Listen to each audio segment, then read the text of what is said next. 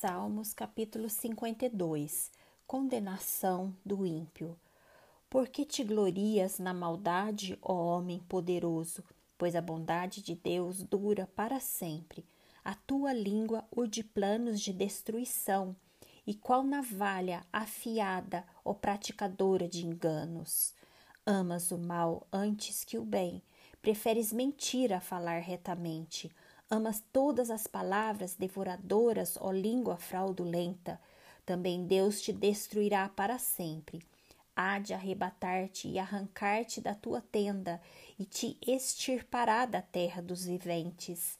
Os justos hão de ver tudo isso, temerão e se rirão dele, dizendo: Eis o homem que não fazia de Deus a sua fortaleza, antes confiava na abundância dos seus próprios bens e na sua perversidade se fortalecia. Quanto a mim, porém, sou como a oliveira verdejante na casa de Deus. Confio na misericórdia de Deus para todo o sempre. Dar-te-ei graças para sempre, porque assim o fizestes, na presença dos teus fiéis. Esperarei no teu nome, porque é bom.